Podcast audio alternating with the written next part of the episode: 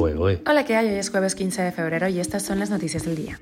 Esto es Cuba a Diario, el podcast de Diario de Cuba con las últimas noticias para los que se van conectando. Víctor Rocha, presunto espía del régimen de Cuba, se declara inocente a horas de la lectura de cargos. Casi 10 millones de dólares en automóviles de Estados Unidos para Cuba en 2023. Pese a su alianza con Pyongyang, el régimen de Cuba establece relaciones diplomáticas con Corea del Sur. Te cuento los detalles. Frustrados por la burocracia, así sobreviven los médicos cubanos que aún no pueden ejercer en España. Esto es Cuba Diario, el podcast noticioso de Diario de Cuba. El presunto espía del régimen de Cuba y ex embajador de Estados Unidos, Víctor Manuel Rocha, quien está detenido y acusado de varios delitos federales en Miami, se habría declarado inocente y pedido no presentarse a la lectura de cargos, programada para mañana viernes, algo que la jueza debe de aprobar o no. Según un reporte del diario El Nuevo Herald, Rocha, que tiene 73 años, dijo en su declaración que comprende plenamente la naturaleza de los delitos que se le imputan, pero no quiere comparecer. Pese a estar encarcelado desde diciembre, Rocha ha transferido a su esposa valiosas propiedades inmobiliarias, valoradas en 4 millones de dólares. Se trata de cuatro apartamentos en Miami.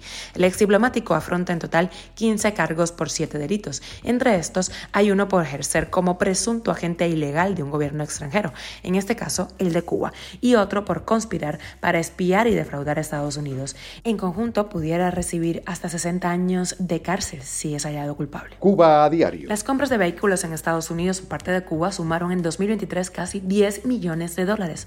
Las exportaciones incluyeron desde una ambulancia de más de 78 mil dólares hasta camiones de gran tonelaje, carros de lujo y motocicletas. Esta cifra es llamativa, teniendo en cuenta que las licencias otorgadas por el Departamento de Comercio de Estados Unidos a contados proveedores de esa nación tiene como condición que el comprador en Cuba sea una persona natural residente en la isla o personas jurídicas cubanas y extranjeras que van desde empresas privadas, propiedades nacionales de Cuba, hasta embajadas.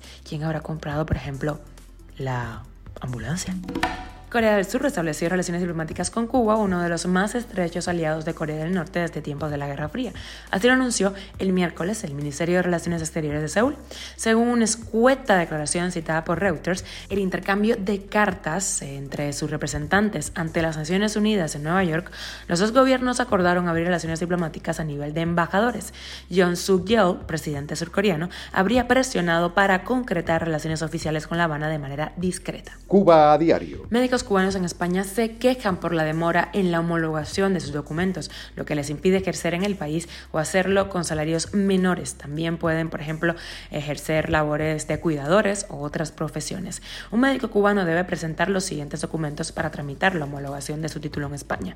Solicitud debidamente cumplimentada, acreditación del pago de la tasa correspondiente, copia compulsada del documento que acredita la identidad y la nacionalidad del solicitante, copia compulsada del título cuya homologación se solicita copia compulsada de la certificación académica de los estudios realizados para la obtención del título.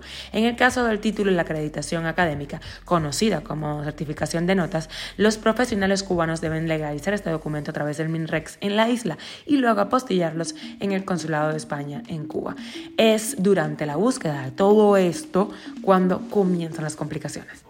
Esto es Cuba a Diario, el podcast noticioso de Diario de Cuba, dirigido por Wendy Lascano y producido por Raiza Fernández. Gracias por informarte en Cuba Diario. Te recuerdo que estamos contigo de lunes a viernes. Yo soy Wendy Lascano, te mando un beso enorme y nos escuchamos mañana.